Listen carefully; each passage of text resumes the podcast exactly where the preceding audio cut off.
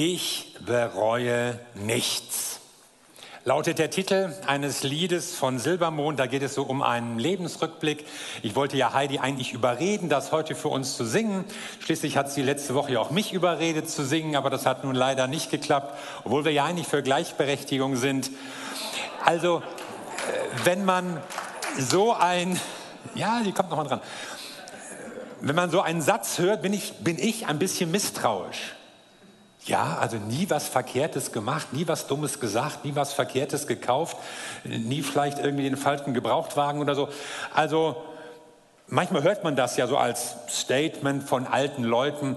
Und wenn dann eine Audrey Hepburn das mit 96 sagt, ich bereue nichts, was ich in meinem Leben getan habe, wenn ich dabei Spaß hatte, na gut, sagt man, das kann man vielleicht hinnehmen. Wenn Rudolf Hess Stellvertreter Adolf Hitlers bei den Nürnberger Prozessen in seinem Schlussplädoyer sagt, ich bereue nichts, dann spüren wir, dass das irgendwie verkehrt ist.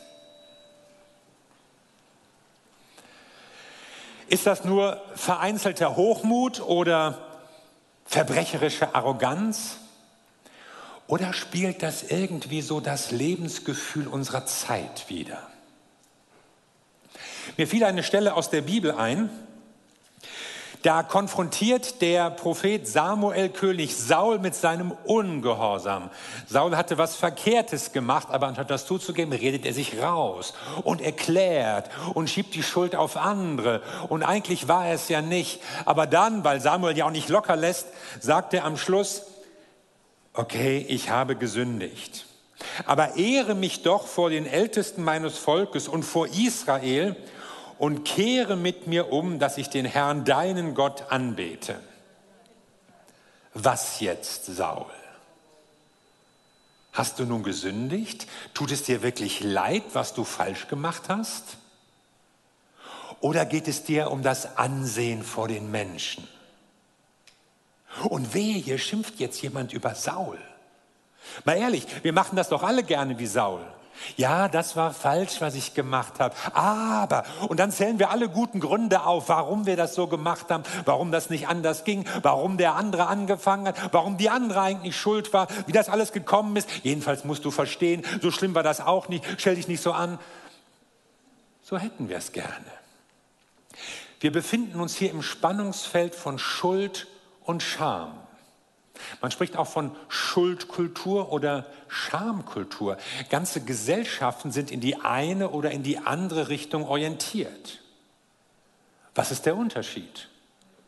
Und was hängt davon ab? Schuld oder Scham, was prägt mein Gewissen? Eine fachliche veröffentlicht zu dem Thema sagt, ein schuldorientiertes Gewissen kennt einen absoluten moralischen Standard, während ein schamorientiertes Gewissen sich an der Moral der Gruppe orientiert. In der Schuldkultur geht es also um die Frage, was ist richtig, was ist falsch? Was habe ich falsch gemacht? Wie kann ich das wieder in Ordnung bringen? Selbstverständlich spielt dabei auch ein Beziehungsaspekt eine Rolle. Schuld zerstört Beziehungen.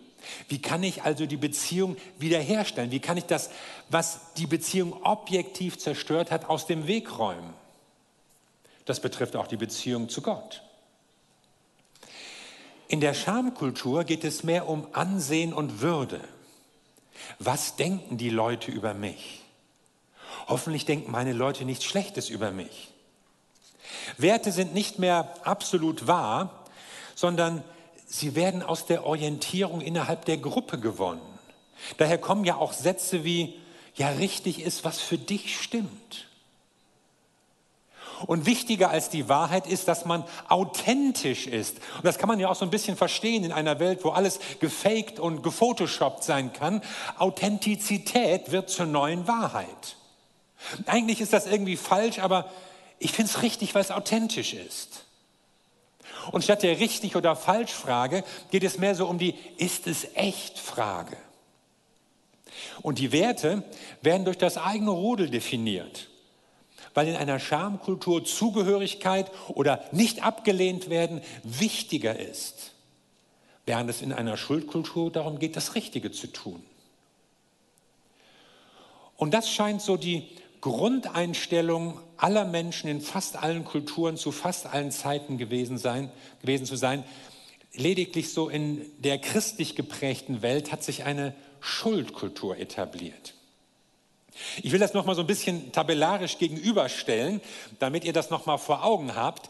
Also Schuldkultur, da geht es um Recht, um Gerechtigkeit. Bei der Schamkultur geht es eher um Ehre und Prestige. Bei der Schuldkultur geht es um eine hohe Eigenverantwortlichkeit. Bei der Schamkultur ist die Bestätigung durch die Gruppe enorm wichtig. Sünde ist in einer Schuldkultur, wenn Normen, wenn objektive Regeln verletzt werden. In einer Schamkultur ist es eher, wenn Beziehungen gestört sind.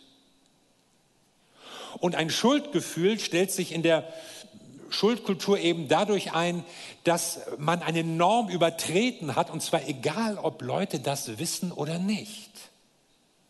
Ich erinnere mich, in meiner Jugendzeit, da habe ich Sachen in Ordnung gebracht, von denen niemand wusste.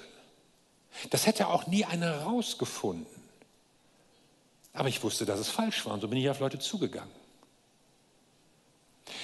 In einer Schamkultur, da geht es eher um Schamangst und Sünde wird es eigentlich erst dadurch, dass es öffentlich wird und damit peinlich und andere das wissen und darüber irgendwas sagen oder möglicherweise schlecht über mich denken. Solange es keiner weiß, ist es gar nicht schlimm. Können wir eigentlich wählen? Können das nicht zwei verschiedene Strategien der Daseinsbewältigung sein? Die einen machen so, die andere so? Ich meine nein. Denn die Bibel spricht schon von Geboten, von Standards von Gott und von einem verantwortlichen Handeln, also von einer Schuldkultur. Ja, aber vielleicht, vielleicht liest du das ja nur so, weil das auch deine Prägung ist. Ja, das mag sein.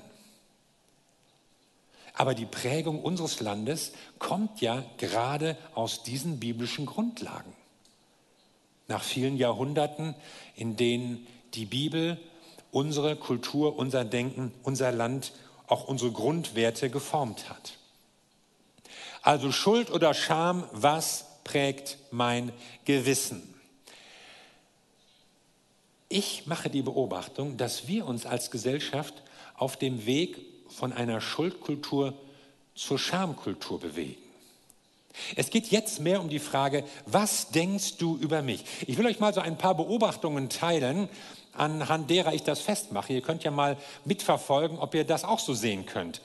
Es gibt immer mehr Vorfälle, die man so unter dem Begriff der Cancel Culture, also so eine Zensurkultur zusammenfasst. Damit meint man den Ausschluss von Personen oder Organisationen, die irgendetwas sagen oder tun, was manchen nicht passt. Meistens geht es um den Vorwurf der Diskriminierung oder irgendwie nicht politisch korrekt zu sein. In den letzten Wochen konnte man so eine ganze Kette von Vorfällen beobachten, die anfingen mit dem Namen Jens Lehmann, der irgendwas geschrieben hat. Dann ging es um Dennis Aogo, der sagte dann kurz darauf später auch was Doofes. Und dann mischte sich auch noch Boris Palmer ein, der Bürgermeister von Tübingen. Und über alle ergoss sich ein großer Schwall der Empörung. Und eigentlich sollen sie alle verschwinden und den Mund halten und zurücktreten. Und zwei sind ja auch schon weg vom Fenster. Wer heute etwas Verkehrtes sagt, hat anscheinend immer weniger die Chance, sich durch eine Entschuldigung wieder davon frei zu machen. Vielmehr wird sofort sein Rücktritt verlangt. Und immer mehr breitet sich so eine Kultur des Verbots oder der Ausgrenzung aus. Du denkst falsch, also darfst du nicht mehr mitspielen. Gibt es keine zweite Chance mehr? In einer Schuldkultur gibt es eigentlich Vergebung für Fehler, auch für doofe Sachen, die man gesagt hat.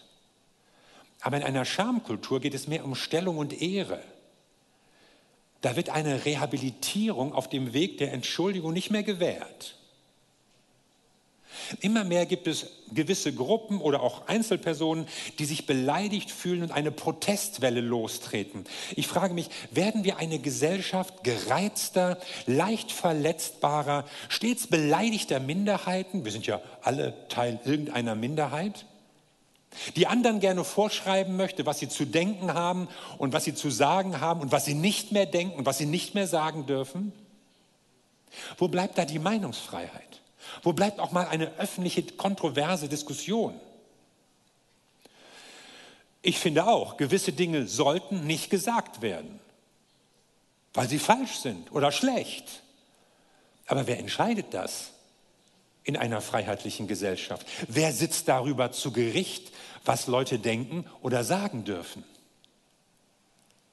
Und bei allem fällt mir auf, dass solche Debatten in der Regel von den politischen Kreisen losgetreten werden, die für sich selbst immer grenzenlose Toleranz in Anspruch nehmen.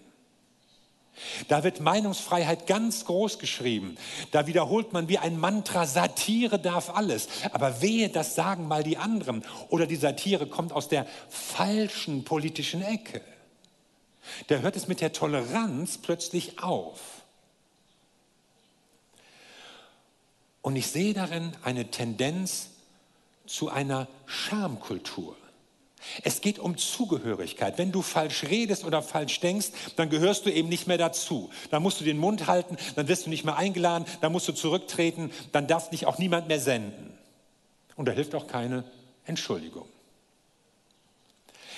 Wenn wir das jetzt mal vom Gesellschaftlichen so ins Persönliche übertragen, dann ist unschwer zu erkennen, dass Werbung und soziale Medien das Schamgefühl der Leute natürlich fördern.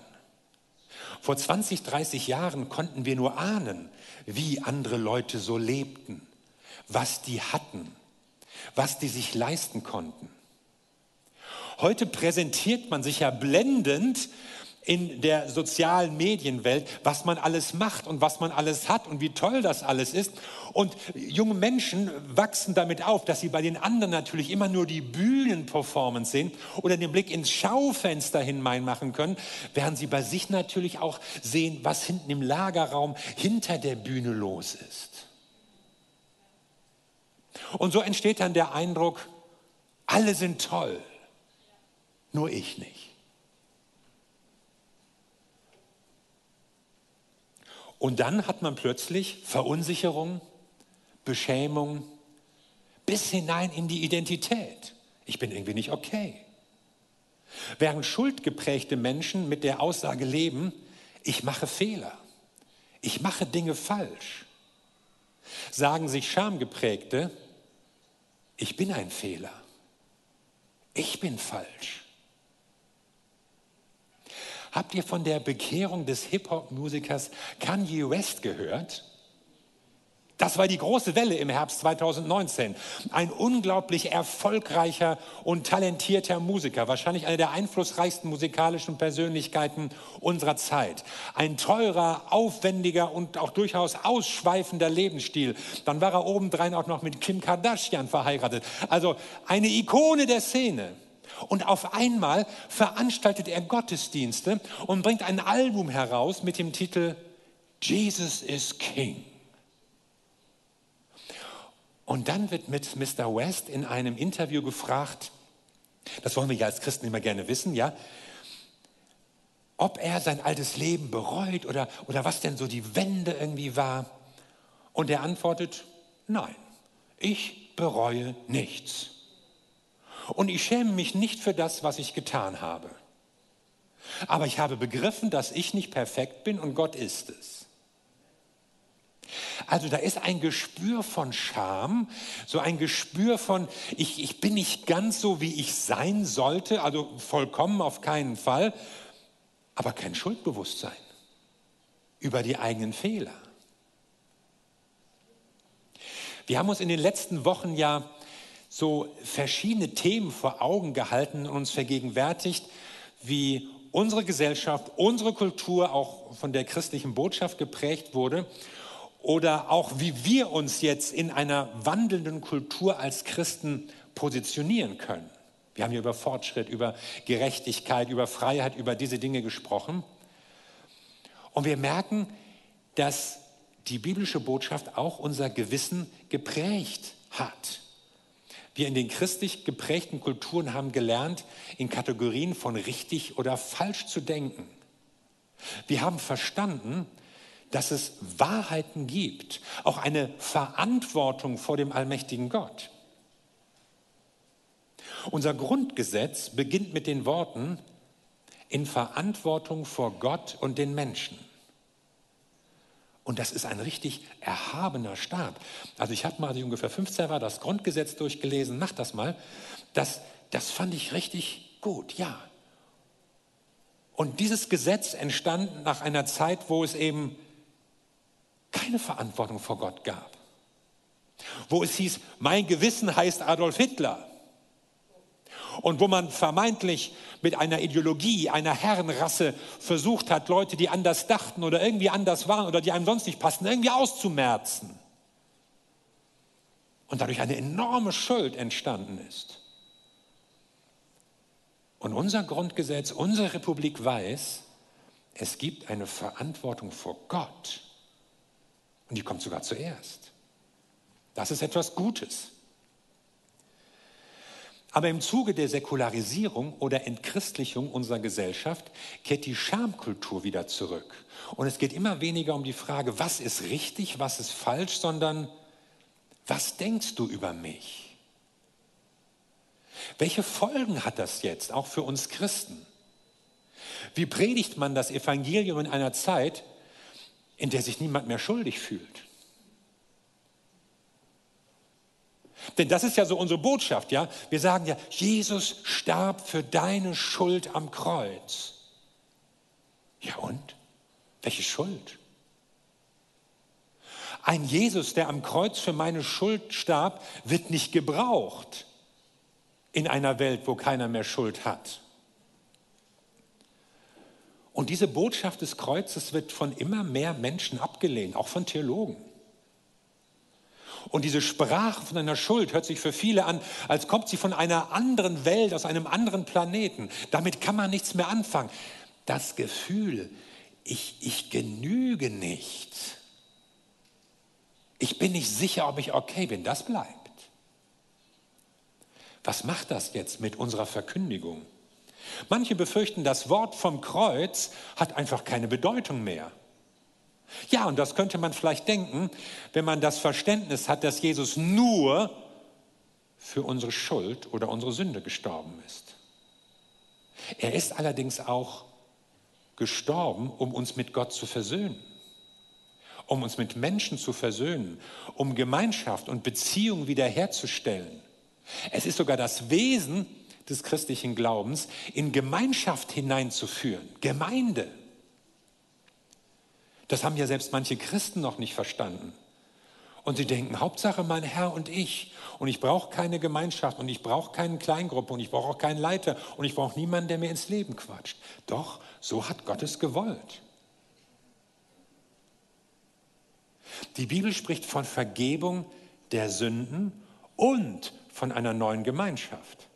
Beim Kreuz geht es also nicht nur um meine Schuld, meine Fehler, die Gott mir vergeben will. Es geht auch um die Scham, die zerstörte Gemeinschaft, die Gott wieder heilen möchte. Hört mal, was in 1. Johannes steht. Was wir gehört, was wir mit unseren Augen gesehen haben, also er spricht von Jesus, das verkünden wir auch euch, damit auch ihr Gemeinschaft mit uns habt. Also nicht, damit ihr gerettet werdet oder damit ihr in den Himmel kommt, sondern damit ihr Gemeinschaft mit uns habt. Und zwar ist unsere Gemeinschaft mit dem Vater und mit seinem Sohn Jesus Christus. Und dies schreiben wir, damit unsere Freude vollkommen ist. Das heißt, vollkommen wird unsere Freude erst dann, wenn wir Gemeinschaft haben. Nicht erst, wenn deine Sünden vergeben sind. Nicht nur, wenn du mit Gott ins Reine kommst. Wenn du in die Gemeinschaft der Leute, die Jesus nachfolgen, hineinkommst, dann erst wird deine Freude vollkommen. Kann es denn sein, dass unser Verständnis des Kreuzes zu eng ist? Eine Schmalspurversion? Wo wir die Vergebung nur auf die persönliche Schuld beziehen? Tatsächlich ist das Evangelium mehr. Wir haben ein ganzheitliches Evangelium. Die Erlösung umfasst mehr als nur die Vergebung meiner Schuld. die Beseitigung dessen, was mich von Gott trennt. Die Erlösung stellt auch Gemeinschaft und Beziehung wieder her. Sie stellt die Würde des Menschen wieder her. Sie verschafft auch eine neue Stellung vor Gott. Es ist ja viel davon die Rede, wir werden Kinder Gottes, Söhne und Töchter Gottes. Das hat was mit Würde zu tun, mit Identität. Das ist etwas Besonderes. Gott nennt dich sein Kind. Es geht also im Evangelium um beides. Und beides löst auch ein Problem, das eigentlich seit der Entstehung der Welt, seit Beginn der Menschheitsgeschichte besteht. Blicken wir doch mal in den Garten Eden. Die ersten Menschen übertreten Gottes Gebot, machen etwas Verbotenes. Und was passiert? Sie empfinden Schuld, die sie vorzugsweise auf andere schieben. Und sie machen eben Schuldzuweisung, Schuldkultur.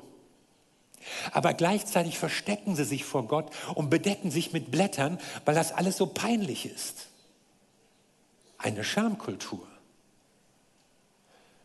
Das Ganze ist also nicht nur ein Sündenfall, es ist eigentlich ein Sündenschamfall. Und was Jesus Christus am Kreuz getan hat, ist eine Antwort auf diesen Sündenschamfall. Er hat uns durch Vergebung heraus aus der Schuld und hinein in die Gerechtigkeit gebracht. Er hat uns gerecht gesprochen. Aber er befreit uns auch aus der Angst, aus der Scham. Er stellt durch Versöhnung den Bund mit Gott wieder her. Er ermöglicht auch wieder Gemeinschaft untereinander und stellt damit auch die Würde des Menschen wieder her. Denn die Sklaverei der Sünde entwürdigt dich ja auch. Suchtverhalten, aufbrausendes Wesen, irgendetwas tun, was du eigentlich ganz genau weißt, dass es falsch ist oder gar nicht tun willst. Entwürdigend. Und Gott schafft etwas anderes. Und damit ist Jesus nicht nur der Richtige in einer Schuldkultur, sondern auch in einer Schamkultur. Beides. Er hing am Kreuz für deine Schuld, aber er hat auch deine Scham auf sich genommen damit wir uns selbst nicht mehr schämen müssen und auch andere nicht mehr beschämen müssen. Wo Menschen sagen, ich habe falsch gehandelt, da sagt Gott, stimmt. Aber ich werde dir vergeben, wenn du zu mir umkehrst.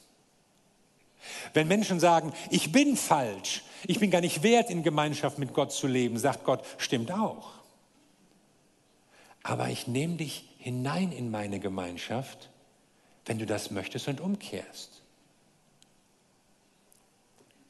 Wie war das bei diesem berühmten verlorenen Sohn? Er haut ab, verprasst alles Geld, ihm dämmert bei den Schweinen, dass das alles nicht so toll war und er kommt zurück. Und dann sagt er folgendes, Vater, ich habe gesündigt gegen den Himmel und vor dir. Schuld.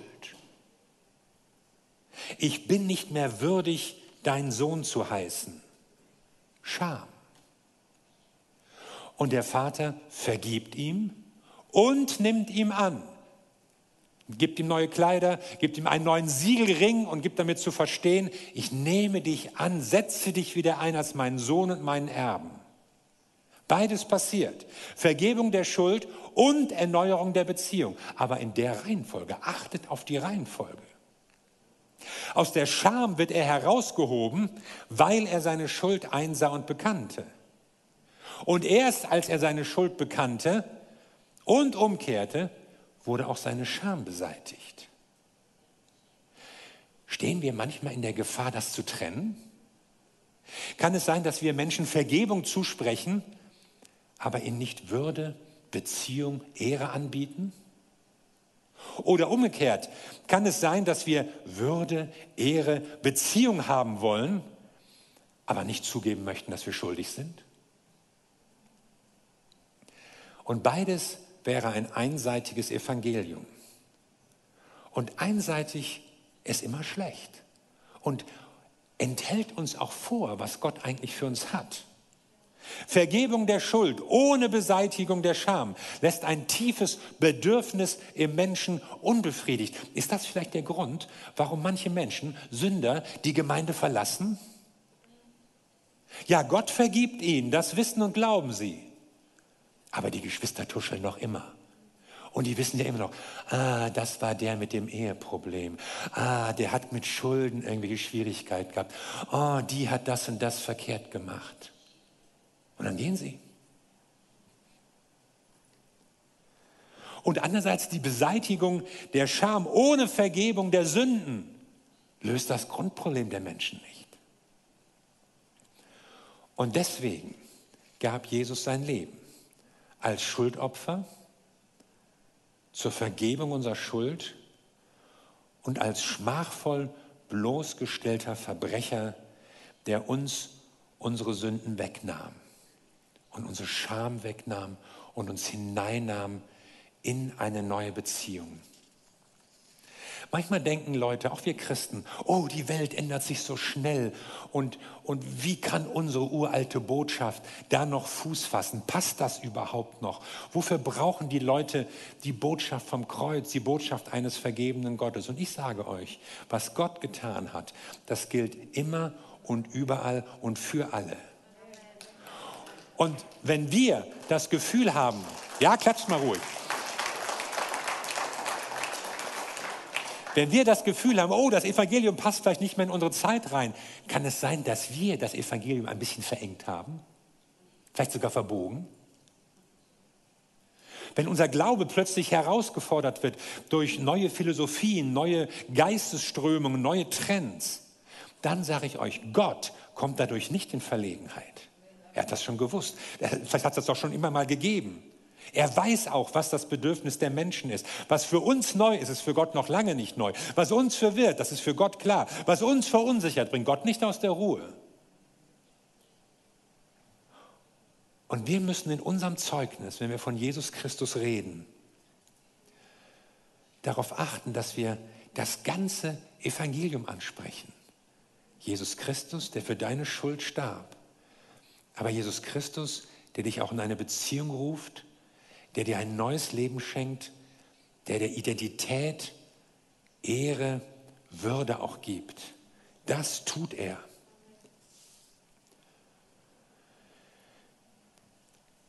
Jetzt nach, nach, diesem gesellschaftlichen Überflug, wie ist das mit dir? Wie ist das mit deiner Schuld? Wie ist das mit deiner Scham? Gehst du durchs Leben und summst dabei auch die Melodie von Ich bereue nichts? Oder weißt du, da gibt es Schuld und da gibt es auch Scham? Fühlst du dich vielleicht wie der verlorene Sohn oder wie eine verlorene Tochter? Vielleicht gibt es Schuld in deinem Leben und du hast Dinge falsch gemacht. Und dann brauchst du Vergebung von Gott und du kannst ihn darum bitten. Vielleicht empfindest du Scham weil du ausgegrenzt bist, weil Leute schlecht über dich reden, weil du denkst, sie reden schlecht über dich. Vielleicht hast du den Eindruck, oh, dein Ansehen hat irgendwie gelitten, irgendwas ist dir peinlich. Vielleicht willst du einfach nur dazugehören. Jesus will dir auch deine Scham nehmen. Er ist nämlich nicht nur der Vergeber, er ist auch der Entschämer. Der verlorene Sohn, er erkannte seinen Fehler und litt unter der zerbrochenen Beziehung. Und deshalb bekannte er seine Schuld und kam wieder hinein in seine Stellung als Kind. Beides. Und das Gleiche kann Gott für dich tun. Und wenn wir von Bekehrung sprechen, wenn wir von Umkehr reden, wenn wir dazu ermutigen, zu Gott zu kommen, dann denken wir mal an beides. Es gibt Schuld. Es gibt Dinge, die haben wir verkehrt gemacht und die muss uns Gott vergeben, wenn wir es zugeben. Aber es gibt auch eine Scham, die unser Leben runterdrücken will. Und auch dafür gab Jesus sein Leben. Und er will dich in seine Beziehung hineinnehmen. Und er will dein Leben auch in gute, gesunde Beziehungen mit anderen Menschen hineinbringen. Amen. Lass uns zusammen beten.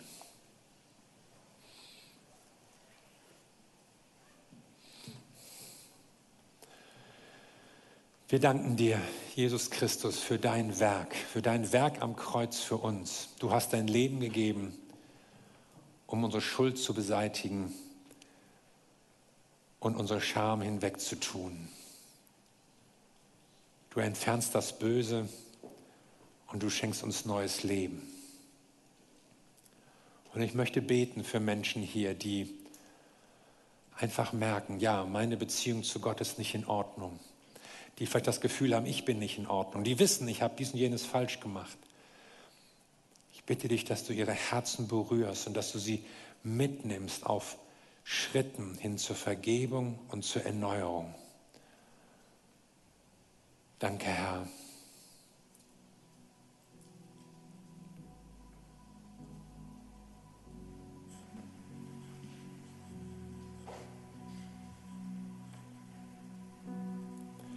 Und ich glaube, es ist gut, wenn du dir jetzt so einen Moment Zeit nimmst im Gebet vor Gott und darüber nachdenkst, wo hat Gott, wo hat der Heilige Geist dich heute angesprochen? Vielleicht merkst du, ja, da ist Schuld in meinem Leben und dir ist irgendwas eingefallen. Und vielleicht merkst du auch, ja, da ist Scham, das ist so eine Grundstimmung, mit der ich zu tun habe. Aber du kannst mit beidem, du kannst zu Gott kommen. Und nimm dir doch jetzt einfach einen Moment des Gebets und da, wo du spürst, Gott hat dich angesprochen, Gott, Gott möchte dich da auch weiterführen auf einen weiteren Schritt, dann bete doch zu ihm. Sprich ein stilles Gebet zu Gott und du darfst wissen, Gott hört dich. Du kannst das hier machen, du kannst das zu Hause tun. Es ist ein gutes Gebet, weil du damit in Berührung mit Gott kommst. Und Jesus Christus hat alles für dich getan, um dein Leben zurechtzubringen und mit der Würde eines Gotteskindes zu erfüllen. Nehmen wir uns doch diese Zeit des Gebets.